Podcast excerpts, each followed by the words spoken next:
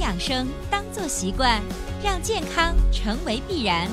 欢迎收听《二十一天养成生活好习惯》。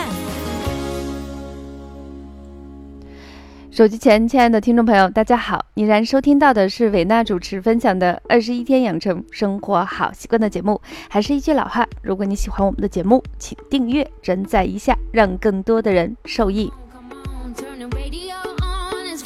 当然，你有什么想给伟娜进行私下里关于健康养生进行沟通的话，也可以添加伟娜的个人工作微信幺三三六三九八九零七六，在朋友圈里等你们。当然，因为工作的时间，建议大家就是每一次直接留言，把你详细要咨询的内容写下来，伟娜会在清晨、中午和晚上抽出时间，根据大家提问的时间顺序进行一一解答，所以耐心等待哦。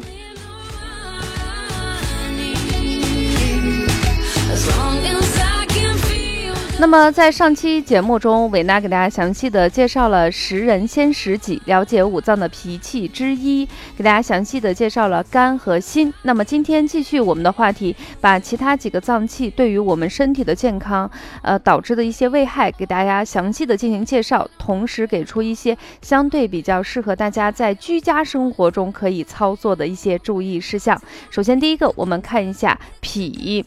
脾呢，是我们五脏中非常重要的一个脏器，它管的是我们人体的气血，跟我们身体的肉相对应。那么影响它的情绪呢，就是多思。什么叫多思？就是思维呢长时间高度集中，想一件事情或一类事情，思虑太过了。因为这样的做的话，气血就会受阻，淤结就会在那里头，就会导致通畅啊，就是导致不能通畅运行到周身而导致的一些疾病。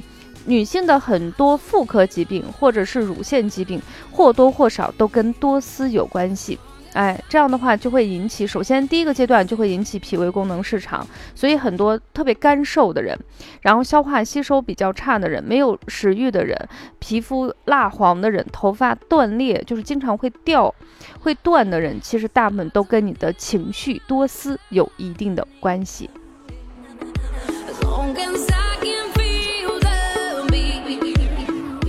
那除此之外呢，就是有一些人在严重的话，就会导致一些贫血啊、水肿，包括严重的营养不良，呃，有点像我们古诗中说的一句话：“衣带渐宽终不改”，就是那种感觉。所以多思对于人的情绪啊，对于人的整个生命健康影响非常非常的大。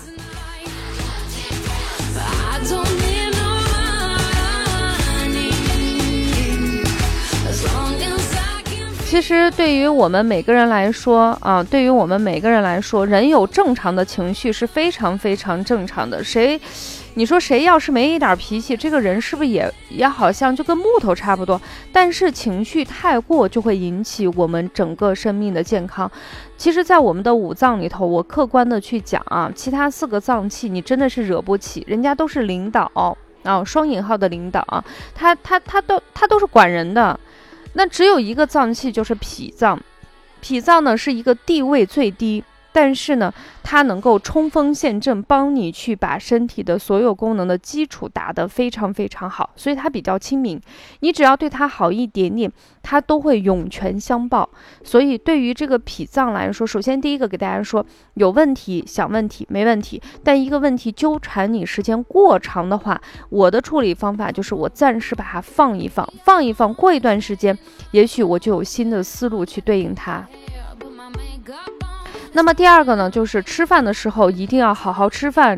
吃饭就是吃饭，吃饭不是用来干其他事情，不是吹牛，不是谈工作，也不要在吃饭的时候训孩子。现在很多人的脾胃不好，是因为小的时候自己一吃饭，父母就开始说你学习怎么样呀，你工作怎么样呀，你谈恋爱怎么样，等等等等，然后，然后你就没有心思去吃饭了，然后你就淤结在那里头。所以吃饭的时候就好好的吃饭。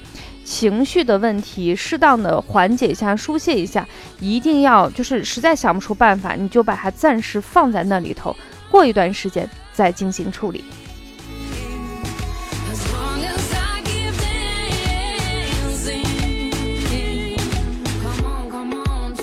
好啦，看了我们的脾。脾下来就看我们一下肺。最近这段时间，再过一段时间应该就是白露。我不知道这一期音频播出的时候是不是到白露这个节气。那么到了白露这个节气，在北方的绝大部分城市，你会发现天气已经真的凉了。那么它对应的我们的人体就是皮毛，所以你首先感觉到就是秋风嗖嗖，开始身体变冷，你就会情不自禁多套一件衣服。那么它对应的情绪是什么呢？大家如果看过《红楼梦》就知道，就是悲凉。那么忧愁、悲凉这种情绪也会导致肺气闭塞。然后，如果这种忧愁的刺激过大、持续时间长的话，还是一样的道理。不管是哪种情绪，你刺激达到一定的量，都会导致你气机的闭塞，导致你一些治病。那么常见的问题就是，一旦我们的肺气一旦受阻以后，就会导致胸闷气短。咳嗽、呼吸不利，有的人还会出现一些喘促的一种可能。那么解决的办法呢？首先第一个是建议大家艾灸。如果你经常收听我们节目，应该知道维娜是一个资深的灸友。那么可以通过悬灸的手法，在我们的肺腧穴啊，每一个穴位艾灸十五分钟就可以，它可以起到鼓舞肺气的作用。这个穴位非常好找，在人体的地三胸椎棘突下旁开一点五寸的位置。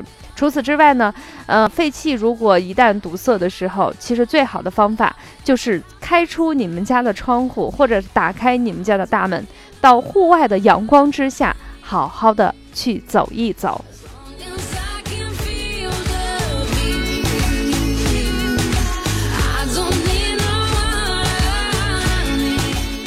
其实，在西安的整个天气里头，除了春天以外，我最喜欢的节气就是秋天了。因为西安的夏天真的是不是一般的热，到了秋天的时候，你会发现秋高气爽，特别适合爬山。前段时间我出差去西昌，也利用了中间一天的空档去爬了当地的罗基山。有的人就会说呀，出差呀。上班呀，好辛苦呀，哪有力气去爬山？其实我告诉大家，对于现代的人来说，大部分是坐办公室的，劳力者伤身，劳心者伤神。所以，我们现在的人很多是伤伤的是你的心，不是你的。身体，所以睡觉不是最好的放松方法，最好呢是到户外去吸吸氧，大声的呼喊，也可以通过运动的方法，就是因为你爬山的时候，你全身都在运动，它就可以活化你的僵硬的四肢，相当于做了一次非常好的有氧，也相当于做了一次非常好的 SPA。回到家里头呢，泡个澡呀，洗洗脚呀，泡泡脚，你就会发现你睡得特别特别的踏实跟香甜。这时候哪有时间去悲凉呀？都困得成什么样了？好好的睡觉才是上上之选。所以，当你心情有点悲凉的话，出去走一走吧。闭上眼睛，亲吻了我，不说一句，紧紧抱我在你的怀里。现在大家听到的歌曲是李健的《矜持》。非常的舒服。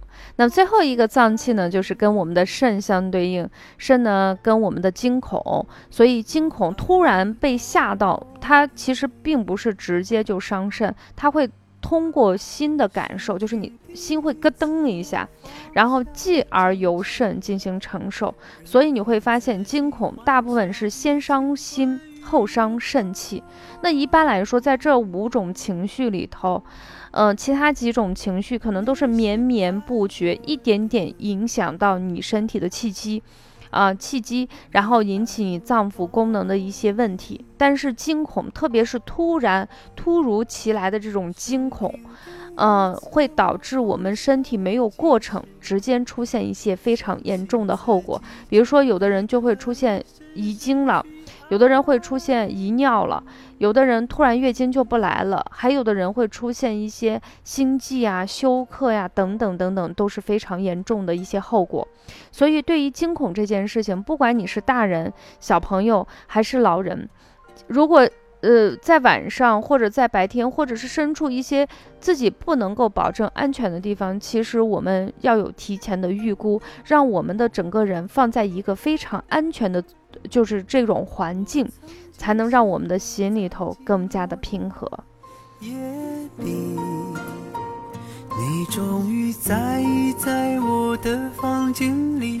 还有一个，既然我们的惊恐对于我们的身体伤害是特别直接，可能立刻都会表现出来，所以刚才也提醒大家，就是说，呃，在任何时候注意安全。这个注意安全不仅是外在的肉身的安全，也包含。内心的一个安全，嗯，同时呢，也建议大家不要突然去给别人开玩笑，特别是对方胆子比较小，或者年纪已经长了，或身体虚弱的时候，你可能突然一惊吓对方，本来是打个招呼逗逗他玩，结果引起一些。可能比较严重的一些后果，这个呢不要轻易跟别人去开玩笑。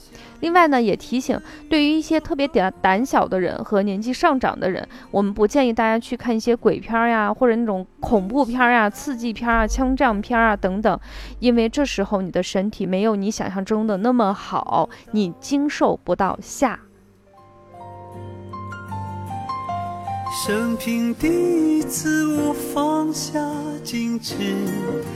相信自己真的可以深深去爱。好的，伴随李健的这首《矜持》，我们这期节目《识人先知己》，了解五脏脾气二，就给大家详细的介绍完了。情绪是我们自己的，凭什么受别人的掌控呢？慢慢的去通过了解它、感受它，然后变成掌控它。我们每个人都在修行的路上，你我同行。下期节目不见不散了。拜拜。